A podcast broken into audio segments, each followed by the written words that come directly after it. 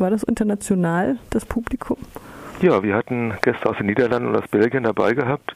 Es ist genau wie du sagst, dass äh, Uran aus Gronau auch für belgische Atomkraftwerke in Gronau angereichert wird. Äh, mit den Niederlanden ist es ein anderes äh, Thema. Und zwar steht in den Niederlanden nicht weit von Gronau entfernt die niederländische Urananreichungsanlage.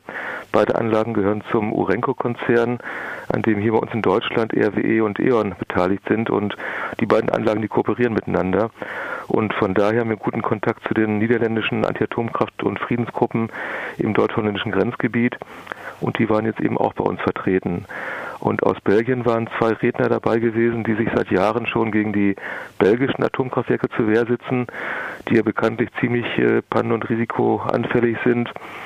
Und ähm, die setzen sich natürlich massiv damit dafür ein, dass eben kein Uran mehr aus Deutschland, also weder aus Gronau noch von der Brennelementefabrik in Lingen in Niedersachsen nach Belgien transportiert wird, um quasi die Reaktoren dort äh, vom, ja, vom Nuklearbrennstoff abzuschneiden. Arbeitsplätze, Kohleausstieg und Atomausstieg soll jetzt ähm, gemeinsam gedacht werden. Gibt es eine Kooperation mit Fridays for Future? Ist das richtig? Ähm, Kooperation ist hier bei uns noch ein bisschen zu viel gesagt. Also in Corona gab es jetzt bisher drei Friday for Future Aktionen. Beim letzten Mal sind auch Flyer für den Ostermarsch verteilt worden und es gab auch schon äh, erkennbare Resonanz. Es waren deutlich mehr jüngere Leute als vom letzten Ostermarsch dabei. Äh, Kooperation, da müssen wir noch ein bisschen dran arbeiten, um vielleicht im nächsten Jahr gemeinsam auch den Aufruf vielleicht zu gestalten. Da sind andere Orte schon weiter. Ich weiß von Saarbrücken zum Beispiel, dass da Friday for Future Saarbrücken richtig jetzt offiziell aus dem Ostermarsch in Saarbrücken aufgerufen hatte. Soweit sind wir noch nicht so ganz, aber auf jeden Fall der Zulauf jüngerer Leute ist gewesen und äh, das ist ein positives Signal eigentlich. Ein Thema war ja auch der Waffenfund in der Urananreicherungsanlage Kronau im letzten August, als ein Urenco-Mitarbeiter unerkannt Waffenteile in die Atomanlage schmuggelte. Ein paar Worte dazu? Ja, das ist eigentlich eine unglaubliche Geschichte gewesen. Ähm, das war letzten August, dass eben ja, festgestellt wurde, dass ein Mitarbeiter der Firma Urenco, die hier die Anlage betreibt, äh, Waffenkleinteile mit in die Anlage reinschmuggeln konnte. Äh, laut Polizeidarstellung soll es sich um einen Waffennarren handeln, also ein terroristischer Hintergrund wird ausgeschlossen.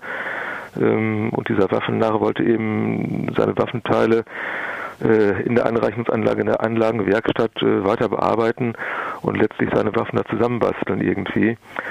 Äh, es wird alles etwas harmlos dargestellt. Ob das wirklich so harmlos ist, sei mal dahingestellt. Ich kenne den Menschen nicht, der Name wurde auch nie mitgeteilt. Vielleicht ist es wirklich nur ein Hobbysammler, der da seine, was ich, äh, alten Schusswaffen da fit machen wollte für, ich weiß nicht was. Ähm, der Skandal eigentlich liegt darin, dass es überhaupt gelingen konnte, entsprechende Materialien mit in die Anlage reinzuschleusen. Ich habe die Anlage selber in der Vergangenheit mal besichtigen können. Äh, es gibt entsprechende Eingangskontrollen mit äh, Metalldetektoren. Eigentlich kann man da sowas gar nicht mit reinschleppen. Ähm, wie das geschehen konnte, muss weiterhin aufgearbeitet werden. Soweit ich weiß, ist die Staatsanwaltschaft in Osnabrück in Niedersachsen noch am Thema dran. Äh, und wir hoffen, dass das Ganze nochmal richtig aufgeklärt wird. Ähm, spannender wird es jetzt auch in der aktuellen Situation ähm, mit den Ausstiegsdebatten. Die beiden Uranfabriken hier in Gronau und auch in Lingen, die ich gerade erwähnt hatte, unterliegen nicht dem äh, Atomausstieg. Das heißt, wenn endlich Ende 22 die letzten Atomkraftwerke in Deutschland stillgelegt werden, aus unserer Sicht auch noch zu spät, aber es ist ein Zeitpunkt, äh, dann dürfen diese Uranfabriken weiterlaufen. Sie haben keine Laufzeitbegrenzung. Und die Linken und Grünen im Bundestag hatten beantragt, dass entsprechende Gesetze auf den Weg gebracht werden sollen, um diese Anlagen auch zu stoppen. Dazu gab es im Oktober eine Anhörung im Bundestag im Umweltausschuss.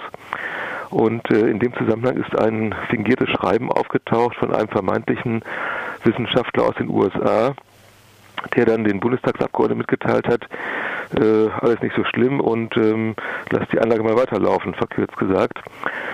Ähm, es hat sich inzwischen herausgestellt, diesen Wissenschaftler gibt es gar nicht und ähm, es scheint einen anderen früheren Mitarbeiter von Orenco zu geben, der in Niedersachsen wohnt und scheinbar dieses Schreiben unter falschem Namen auf den Weg gebracht haben soll. Auch da ist jetzt die Staatsanwaltschaft dran. In diesem fingierten Schreiben wurde ICANN, die Friedensnobelpreisträgerin, die gegen Atomwaffen arbeitet, äh, diskreditiert und ICANN hat jetzt Strafanzeige erstattet. Und auch da hoffen wir, dass da Licht ins Dunkel gebracht wird, weil es kann ja nicht sein, dass jetzt irgendwelche Leute aus dem Umfeld von Urenco mit fingierten Schreiben den Bundestag da negativ beeinflussen. Außerdem sollen 19,75 Prozent Uran angereichert werden. Ab 20 Prozent gilt Uran 235 als atomwaffentauglich. Kannst du ein paar technische Details oder kannst du das nochmal erläutern, wie das mit der Urananreicherung funktioniert für Laien, Laieninnen? Ja, es ist ein bisschen äh, kompliziertes Thema, ist richtig, aber man kann es vereinfacht darstellen, dass äh, die Urananreichungsanlagen, die Orenco hier in Europa betreibt, also in Kronau, in den Niederlanden und in England, in Capenhurst, die reichern für normale Atomkraftwerke an. Das heißt, das Uran 235 wird in der gesamten Uranmenge auf 5 bis 6 Prozent erhöht, also angereichert. Im Naturzustand sind es 0,7 Prozent ungefähr. In den USA hat Urenco jetzt seit einigen Jahren auch eine Anreicherungsanlage und äh, in den USA ist jetzt geplant, dieses Uran 235 nicht auf 5 oder 6 Prozent, sondern eben auf die von dir genannten 19,75 Prozent zu erhöhen, anzureichern.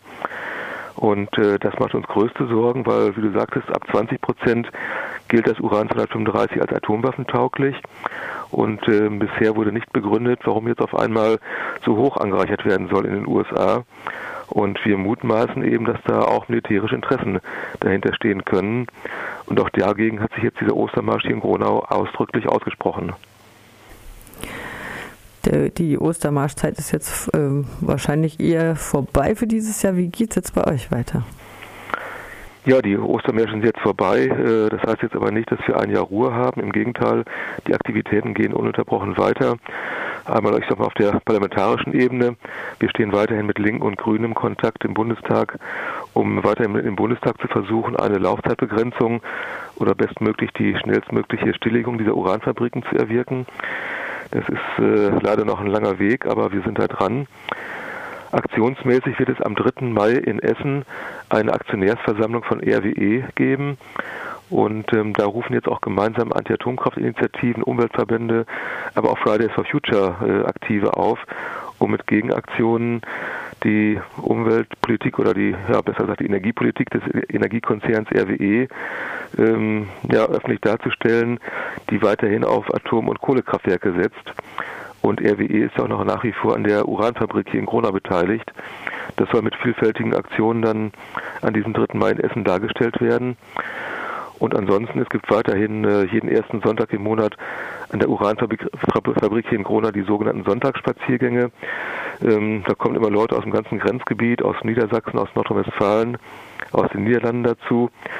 Ähm, da muss nicht groß mobilisiert werden, der Termin steht fest, erster Sonntag im Monat immer.